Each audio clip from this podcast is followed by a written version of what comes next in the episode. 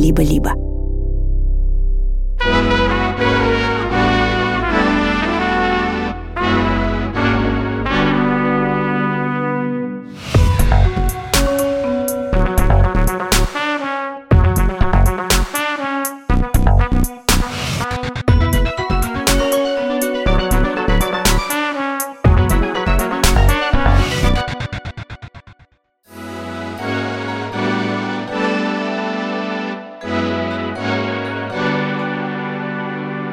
Привет! Это подкаст о нонфикшене «Краткая теория всего» от студии подкастов «Либо-либо».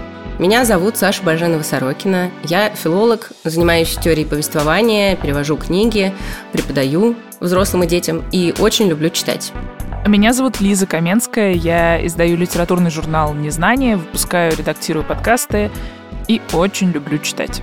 В этом подкасте мы обсуждаем нехудожественную литературу, которая, как и художественная, может быть очень-очень разной. Она может быть такой же пронзительной, как сцена любовного признания у Фрэнсиса Скотта Фитцджеральда, а может знакомить нас с чужим опытом так же элегантно, как это делает Джейн Остин. Один выпуск, одна книга. Сегодня говорим о книге Азар Нафиси «Читая Лолиту в Тегеране».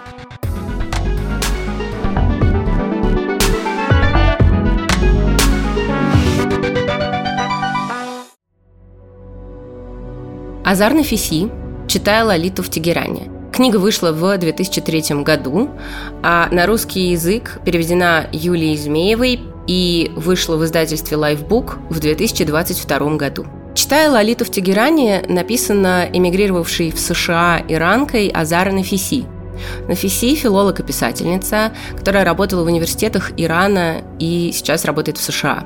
В книге она рассказывает о своем опыте создания закрытого книжного клуба в Иране после революции 1979 года, о преподавании и о решении эмигрировать. Сегодня говорим о том, где лежит граница между нонфикшн и документальной прозой, и о связях между литературой и жизнью.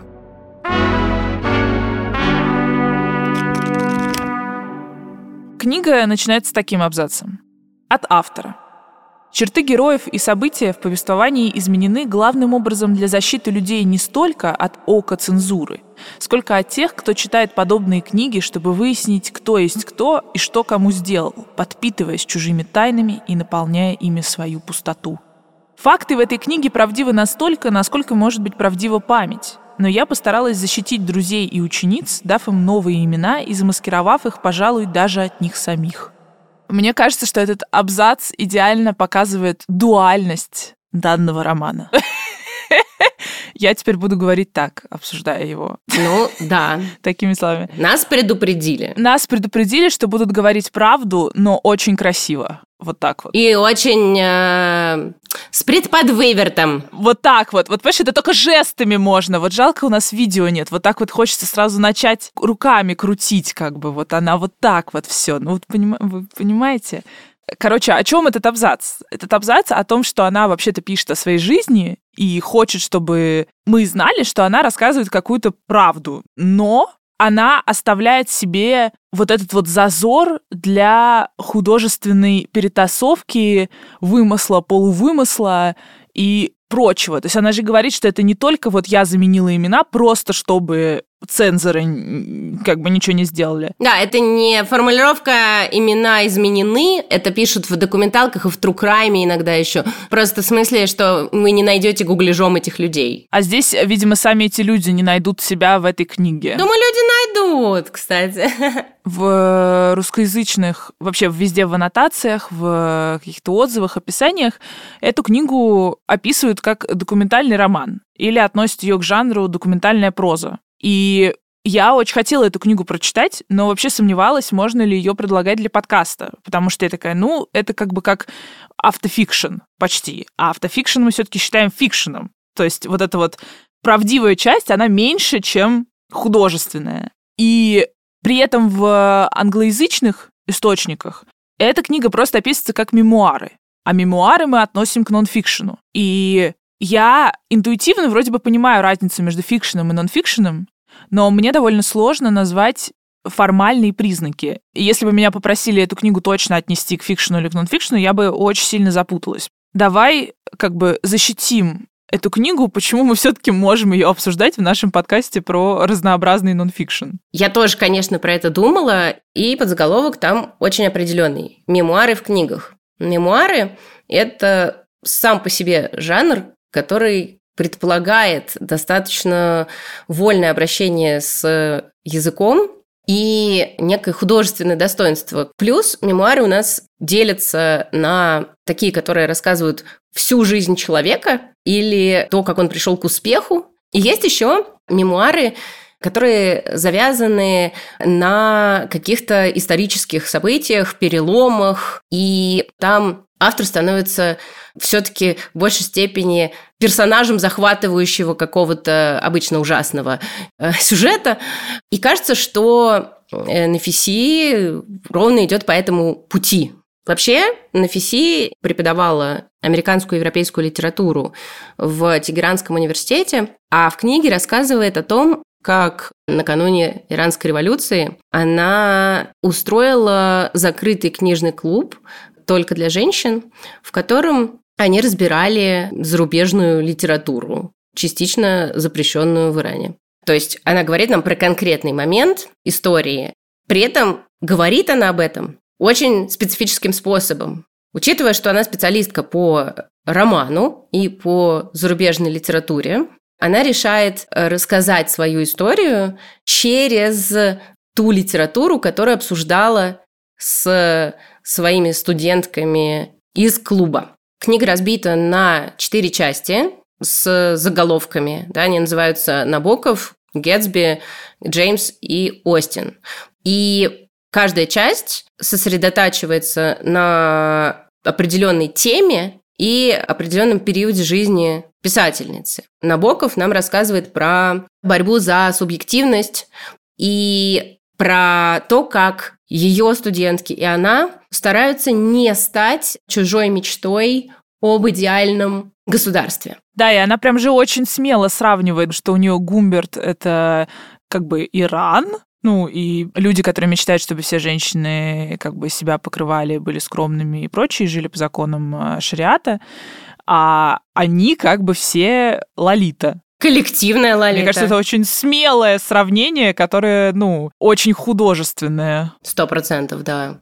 Вторая часть Гэтсби посвящена Фрэнсису Скотту Фитцджеральду и идее великой мечты, которая по Нафиси хороша, пока она мечта. Да? То есть она говорит, опять же, исходя из контекста неких политических идеалов, и рассказывает еще о своем собственном разочаровании, потому что она прожила много лет до революции в США, и в США была активисткой, марксисткой, боролась за левацкие идеалы, и в этом она разочаровалась. Вот это большое разочарование, это весь Гэтсби. Да, и мне кажется, что у нее еще было разочарование собственно, Ираном, потому что она его помнила, вот у нее был такой детский образ, и Иран был такой красивой страной, она очень много природу описывала. Она туда возвращалась с воспоминанием своим, когда ей было 13 лет, условно. И потом она приезжает, а Иран уже не такой. То есть она думает, что она возвращается домой, но как бы не совсем. Да. И надо пояснить, из какой страны она уезжала в этом смысле. Да, да, да. Мне кажется, что это не так очевидно, да, потому что мы себе представляем Иран, ну, всегда такие были, что ядерное оружие, ислам радикальный, в общем, вот это все. Иногда мы еще помним о том, что вообще когда-то это называлось красиво Персия. Да, да, и да. там были сказки, значит, э, и всякое приятное. Шахерезада. Вот-вот. А на самом деле Современный Иран или Иранская республика – это теократическое исламское государство, которое образовалось после революции 1979 года. В течение примерно 60 лет до этого Иран был одной из самых прогрессивных стран Ближнего Востока с наибольшим влиянием Европы и США. Здесь были закреплены права женщин, был высокий уровень светского образования. Купальники носили, э, в кино ходили. Джаз слушали и прочее. Шах был. Да, да, западная музыка, кино и литература. И в этой вот э, прекрасной стране джаза, купальников и шаха Нафиси жила еще и в очень привилегированной семье, у которой там, значит, с 16 века они знают свою родословную, все там либо интеллектуалы, либо какие-нибудь врачи, либо еще кто-нибудь, а ее отец вообще был мэром Тегерана. Несколько лет, да. Ну, то есть, это как бы вам, да... Не шуточки. Не жук лапкой потрогал. Нормально. Да. Да. Так вот, и вестернизация Ирана тоже не была однозначно благом. Потому что экономика большую часть 20 века держалась на продаже нефти странам Запада. А это значит, что все работало не очень хорошо. Собственно, индустрия не развивалась, большая часть нефтяной прибыли уходила в карман шаха. И революционеры боролись за восстановление идентичности Ирана и своей собственной, и за ценности Ирана из прошлого, за экономическую и политическую справедливость, отчасти тоже. Но результатом этой борьбы стало тоталитарное государство, которое мы сегодня любим и знаем. Это была историческая справка. И э, Нафиси описывает э, все эти революционные терзания. И тут э, надо сказать, что я вот когда читаю про революцию, у меня в голове такая картинка, что как будто бы есть какая-то единая масса революционеров, которые а, все одного и того же хотят и просто вот так вот как бы берут эту власть просто себе. Но на самом деле это не так, потому что было много разных революционных группировок в этом смысле в, в Иране. Более того, если я правильно понимаю, там была даже и революция-то не одна. Но это как, простите, в России 20 века. Есть 905 год, есть февраль. Да, да, да, да, абсолютно. То есть это, конечно же, более сложная история. Да, и на Фиси это тоже отражает, потому что помимо закрытого клуба у нее еще были просто студенты, ученики, и у нее был очень классный курс, к ней приходили какие-то ребята, которые вообще не учились на, я так понимаю, там филологов и как бы не изучали литературу, они просто приходили послушать. Это было, ну, она была прям таким ярким преподавателем. И она описывает несколько своих учеников, мужчин, которые как раз очень по-разному относились к революции, к ней, и кто-то за ней постоянно ходил хвостиком и говорил, ну зачем же вы обсуждаете эту книгу, там же вот вы понимаете, супружеская измена абсолютно не осуждается. Неверность. Да, неверность, зачем же вы?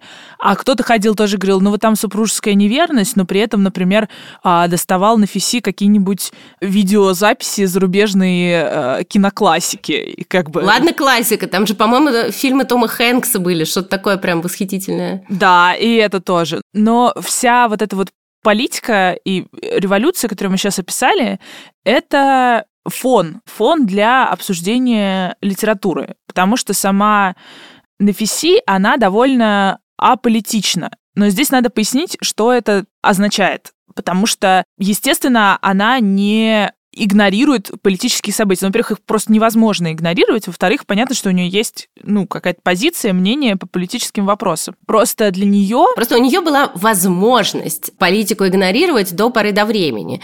Она буквально пишет следующая цитата. «Моя семья всегда относилась к политике свысока, со своего рода бунтарским снисхождением. Хотя ее отец побыл э, мэром Тегерана, а потом посидел в тюрьме, как и очень многие люди, да? Да, да. Но а, она, очевидно, была из богатой семьи, когда она описывает свой дом, как они, а, значит, дарили друг другу подарки из э, магазинов антиквариата. Когда она вспоминает свое детство, и там все время рассказывает вещи типа следующего. «Не здесь ли мы с моей подругой стояли и смеялись в тот день, когда слизывали сливки с профитролей?» Ну, то есть э, ее это просто цитата на уровне Маракуя и какой там Горгонзола просто. И немножко Марии Антуанетты. Еще одна цитата. То, как она вообще видит вот политическую борьбу, зачем она. Она пишет так. В основе борьбы за политические права желание защитить себя и сделать так, чтобы политика не вмешивалась в частную жизнь.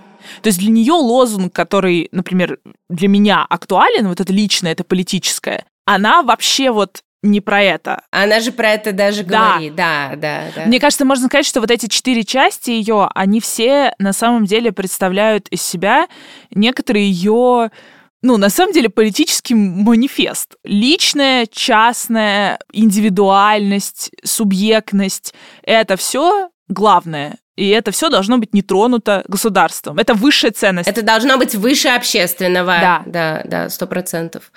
И поэтому она выбирает четырех авторов, которые вообще-то тоже не отличались какой-то яркой политической агендой. Помимо Набокова и Фицджеральда, это не настолько знаменитый в России, насколько абсолютный классик в США Генри Джеймс, автор... Я не читала вот его. Он в России больше всего известен книгой «Поворот винта». А в «Читай Лолиту в Тегеране» она рассказывает про э, Вашингтонскую площадь э, и Дейзи Миллер. Дейзи Миллер – это роман, который очень похож на Асю Тургенева. Он про вот такие отличающиеся яркой субъектностью и не вписывающейся в э, современную мораль девушку, и в части про Генри Джеймса она как раз говорит вот о маленьком бунте, то есть о бунте, который состоит не из того, что ты выходишь на площадь, но из того, что ты пытаешься быть собой, вопреки всему. А четвертая, четвертая часть... часть моя любимая uh-huh. просто. Это часть про Джейн Остин, и про роман «Гордость и предубеждение». А, мой любимый вид комментариев к э, романам Остин, он прям уже стал давно мемом про то, что типа Блин, все только Скучная на балах танцуют, жизнь, друг к другу в гости ходят. Да, что это вообще за книжки такие? Да-да-да, реально, вот. танцуют, ходят в гости, болтают, ссорятся, потом обсуждают, как кто-то с кем-то поссорился, потом снова болтают. Да, это Джейн Остин. Но я такое просто обожаю. И... И на Фиси тоже. И на Фиси тоже, да. И там есть классная метафора про танец, что этот роман, он и выстроен как танец, и отношения в нем, они похожи на отношения танцующих людей, потому что вы как бы на виду у публики, да, ну, когда там ходили на эти какие-то приемы, балы, все как бы на вас смотрят. Кто с кем, Это социальная как. ситуация. Это социальная ситуация, да. Но при этом у вас что-то вдвоем происходит интимное, вы о чем-то разговариваете как-то тихонечко, пока э, танцуете, и какой-то у вас... Извините, Значит... вы держите друг друга руками. Да, да, да, вы друг друга трогаете и прочее. И эта часть вот про, про то, как устраивается личная жизнь на виду у жизни общественной. Вот эти вот все типа неважные разговоры, сплетни, поездки, что из этого вообще-то и состоит жизнь. И выбор вот этих четырех писателей, он отражает, ну, во-первых, очевидно, вкусы Нафиси, ее академические интересы, но и все эти четыре фигуры писателей, они не только аполитичны, но и они повлияли на то, как она выстраивает собственно, читая Лолиту в Тегеране. Она, мне кажется, вообще даже стилю подражает отчасти. В каждой части можно увидеть э, прямо в ее словах... В Набоковской точно. Да, прям. просто как бы в, в, в ее словах стилизацию каждого из авторов. И еще она в каждой части во многом защищает авторов от нападок критиков. Тут тоже хочется вспомнить еще интересный момент. Она сама, живя в Америке, занималась э, так называемыми пролетарскими писателями начала 20 века. А когда она приезжает в Тегеран после революции, пролетарских писателей становится читать надо, и в программе университетской появляется мать Горького, а вот э, тех и, авторов... А все остальное убирается примерно, ну то есть как бы... И Нафиси очень четко в начале еще книги говорит о том, как вот она сначала занималась там Стейнбеком, Дос Пасосом и другими авторами, а потом вот, ну, она поняла, насколько они, ну, уступают качеством, и вот как их худо... они недостаточно художественные, в отличие от там того же Фицджеральда, Набокова. Чувствую иронию в, твоем в твоем голосе. Ты да, не согласна как... с ней. Да, абсолютно. В начале книги, когда я это прочитала, это для меня был прям такой стоп-машина, потому что, ну, Особенно до Спасоса я считаю абсолютно великим писателем. Я вообще ничего не читала у него, ничего не знаю. Но, в общем, сначала, когда я читала вот эту набоковскую первую часть, которая написана более выспренным языком, и в которой больше рассказывается про вот потерянное детство, потерянные профитроли, горгонзолу и всякое такое, меня очень смущало идеология частная над общественным, идея того, что вот, э, вот как хочется просто чего-то красивого. Вот, это раз. Два, я тогда еще не до конца понимала, с чем Нафиси столкнулась, когда она приехала и э, когда она жила в постреволюционном Иране. По мере того, как ты понимаешь... Но она и сама, как будто в первой части, вот в этой в Набоковской, она не сообщает как бы разнообразные ужасы. Ну, то есть она буквально была в Тегеране, когда была Ирано-Иракская война, Тегеран бомбили. Ну, то есть просто бомбили. И она там сидела с детьми, она рассказывает, как вот, значит, была э, тревога, ракеты летели, и как она просто ночью не могла уснуть, садилась у спальни своих детей там в коридоре и со свечой читала романы, потому что это единственное, что ее успокаивало. И, конечно, когда до этого уже доходишь, ну, как бы эмпатия все-таки в нас существует. Тут уже невозможно так ее осуждать. Но в первой части, где она просто пишет про клуб, и вот как она вернулась, такая вся из Америки, и вот как Иран, наконец-то домой, моя любимая красивая страна, самая красивая Персия, сейчас я вернусь. Ну, то есть там ты думаешь, блин, тетя, ну, что за? Мне кажется, что там очень очевидно, что жесть, во-первых, нарастает с каждой главой, с каждой частью. Да. Ты в конце читаешь уже про бесконечную череду убитых литературных критиков, писателей, журналистов и так далее. Это просто жесть. Бук- буквально на черном воронке как бы подъезжают и, все, попрощались. Да. Ну и, конечно, когда читаешь и понимаешь, что типа женщину могут убить за то, что у нее волосы видны, то, о чем мы сегодня как раз из новостей больше знаем, да, ты начинаешь в итоге по-другому относиться к этому эскапизму. И понимаешь, уже я поняла уже, опять же, свои привилегии хорошо. А, потому что, да, очевидная вещь, что на... Стрелочка повернулась. Стрелочка повернулась. В общем, я понимаю, что очень легко особенно в сегодняшнем контексте, увидеть за некоторыми формулировками на фиси что-то про хороших русских, это очень отзывается. Или сказать, ой, она бумерка, а она бумерка, собственно. Ну, буквально. Буквально. Да, да. То есть ее легко как будто бы сначала пригвоздить каким-то таким вот четким определением. Да. Но на то ее книжка и написана очень художественно, на то в ней так классно соединены эти характеры э, ее студенток и студентов, истории и, и то, как она интерпретирует литературу, с какой она любовью рассказывает про литературу, что в итоге ты оказываешься на ее стороне. В общем, я для себя поняла, что в отличие от идеи, что вот когда бомбят ваш город, нужно либо там сесть и писать о том, как бомбят город, э, либо э, выходить там, не знаю, на площади с демонстрациями, но я поняла, что на самом деле я-то тот человек, который тоже, скорее всего, когда город бомбить будут, будет сидеть и читать книжки. И это не более хороший или более плохой способ. Это способ выжить, потому что человек десятилетиями выживает. Знаешь, вот ты сказал, что у тебя изменилось отношение э, к ней, да, и в итоге как-то не все так однозначно, как вначале казалось.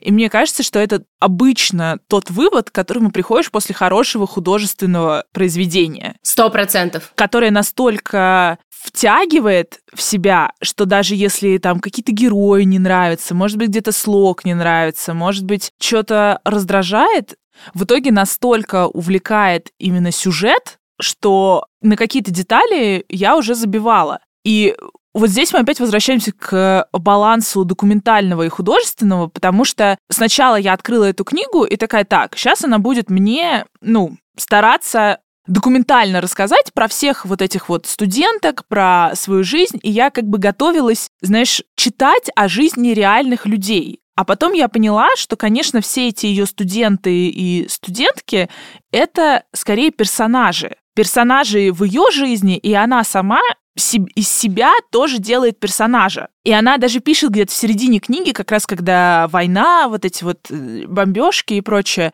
она пишет, что чем ужаснее реальность и страшнее, тем ей больше хочется жизнь как бы поэтизировать и немножко ее делать художественной. То есть это, знаешь, такой механизм, когда ты немножко от себя отстраняешься. Я вообще тоже так делаю, когда у меня какие-то, знаешь, вот неловкие ситуации или стрёмные, как бы я в бомбежке не была, слава богу, но вот ты думаешь, ну, типа, я персонаж собственной жизни, я как бы просто девочка, и вот моя история. И как бы это отстранение, оно дает немножко как-то пространства и сил. И как будто бы она вот в этой книге это делает с собой, это делает со всеми героями. И... У меня тут есть важный прогон про то, чем отличается радикально художественная литература. Она отличается да, тем, что э, мы получаем опыт эмпатии к разным людям благодаря тому, что это жизнь, в которой есть связи логические, поэтические, эстетические, которых в реальной жизни нет. Потому что в реальной жизни причины следствия половину времени не работают. Да? В, в, в реальной жизни... Увы. Да, и художественное слово, структура романная и разговор о художественной литературе, они на ФИСИ очень помогают как раз из вот этой страшной, безнадежной довольно картины сделать что-то красивое, яркое и, в общем-то, вдохновляющее. Я тут вспомнила, знаешь, Конармию Бабеля. Потому что я помню, что когда я читала Конармию... О, это страшный текст. Очень страшный. Но я помню, что мне как гораздо было легче читать Конармию, чем читать Шаламова. Потому что Шаламов описывал все как есть, а у Бабеля постоянно при этом были потрясающе красивые закаты и зори, какие-то моменты общения, какие-то моменты жизни, которые вот он воспринимал абсолютно как эстетическую красоту, художественную, как искусство. И взаимодействие с реальностью, когда ты из нее пытаешься вычленить искусство, мне кажется, вот в таких случаях потрясающе работает. Потому что, блин, ну, не одним Балабановым мы можем жить.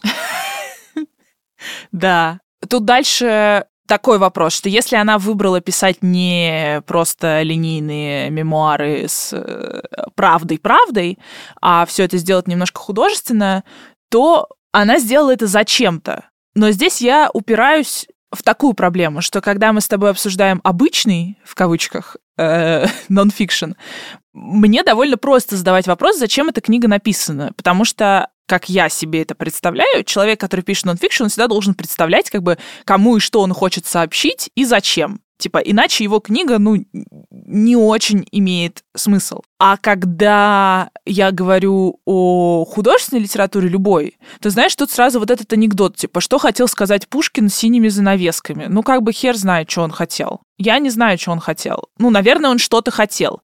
Получилось у него то, что он хотел? Хотел, хотел, хотел. Не по... Ну, а Мне кажется, что, и судя по интервью разным на ФИСИ, я поняла, что для нее было очень важно, действительно, попробовать сделать книжку не конкретно сразу с месседжем, не агиткой, не каким-то вот действительно понятным для понятной полки текстом. Не типа книгу «Я объясняю Иран американцам» или что такое, потому что она могла бы такое, наверное, написать. Может, уже и написала, кто знает, да.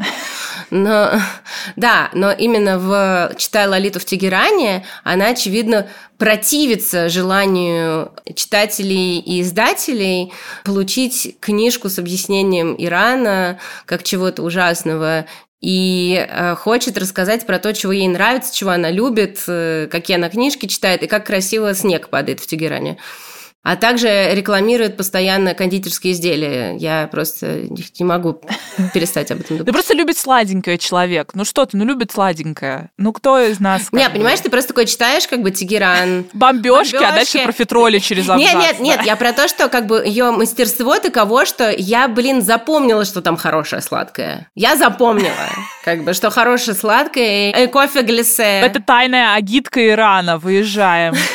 Слушай, а я захотела вот это, где она описывает, что типа мороженое, и потом выливаешь кофе, и потом еще грецкие орехи. Посыпаешь орешками, там... да, да, да, да. Вот, блин, мне так захотелось, вообще жестко, вот это вот.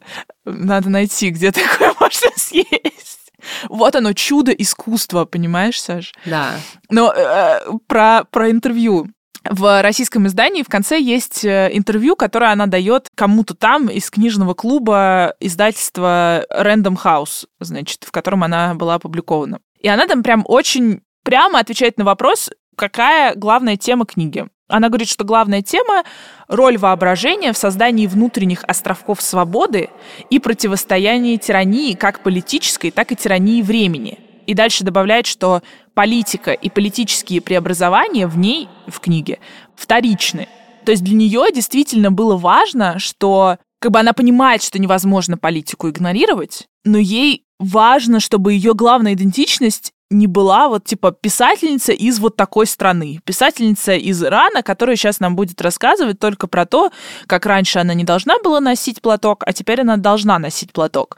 И она в этом же интервью очень интересно говорит. Я сначала так как-то почувствовала раздражение от этой фразы, а потом поняла, о чем она. Она говорит, что вот я типа вернулась потом в Америку, потому что книга заканчивается тем, что она принимает решение вместе с мужем и детьми уехать из страны, уехать в Америку она говорит, что вот, типа, она была удивлена, насколько политизировано восприятие Ирана американцами. И я это прочитала и думаю, ну, конечно, ну, в смысле, а какое оно должно что, что, о чем ты вообще говоришь? И потом я поняла, что она о том, что, типа, как только ты говоришь, да, Иран или как-то, значит, понятно, что ты из Ирана, ты превращаешься из человека с какой-то личной, частной жизнью, из человека, который, не знаю, любит Набокова и Джеймса и профитроли, в человека, который вот под бомбежками и из Исламской республики.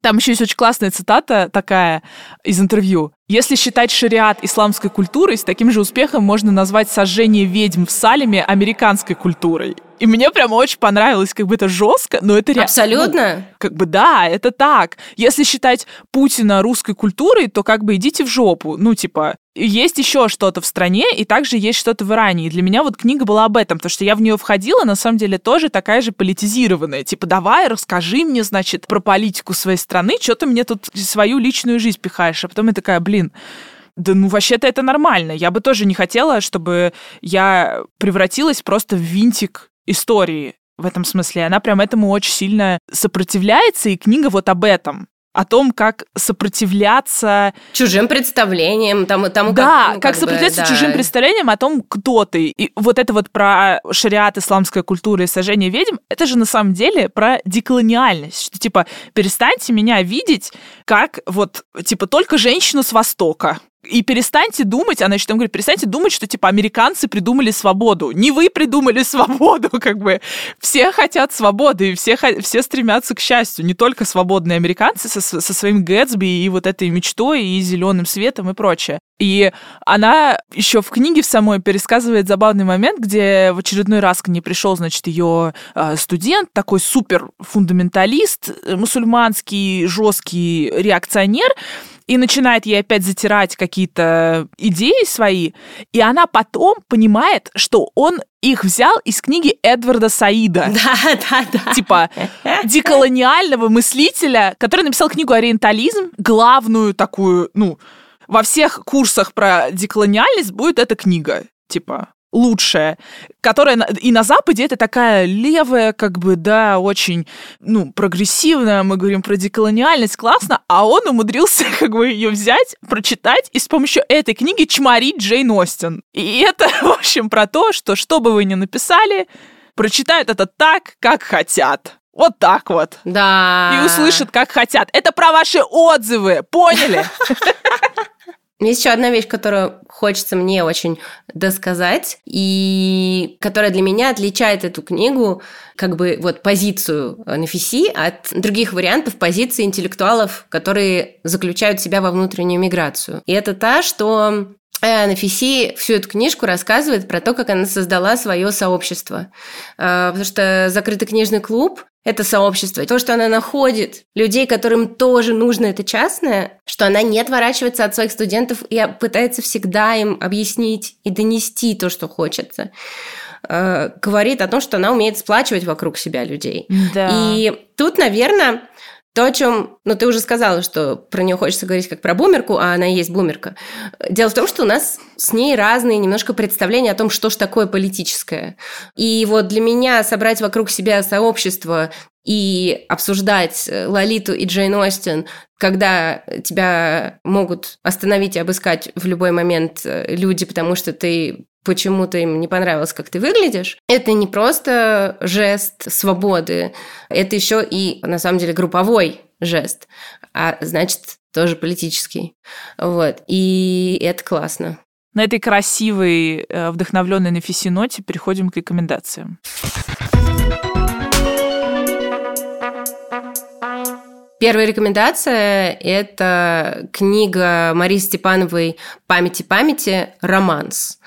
Это эссе огромное, которое рассказывает о том, как э, поэтесса-писательница Мария Степанова разбирала свой семейный архив, искала концы в сложной истории ее семьи.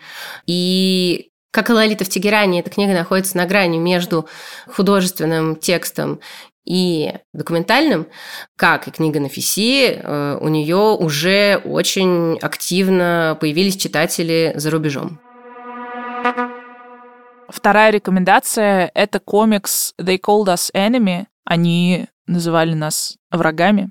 Это не переведенные пока что, я надеюсь, мемуары Джорджа Такея. Он вообще-то известен благодаря роли Хикару Сулу в сериале «Звездный путь» Trek. Довольно известный актер. Но это мемуары о его детстве, как американца японского происхождения, которого вместе с родителями в 1942 году из-за войны с Японией отправили жить ну, просто в бараках. Был такой чрезвычайный указ. Просто ко всем японцам приходили, заставляли их вынужденно переселяться просто в какие-то бывшие конюшни, а потом в специальные центры, построенные для японцев. И это классный пример мемуаров человека, который тоже попал в жернова истории, скажем так.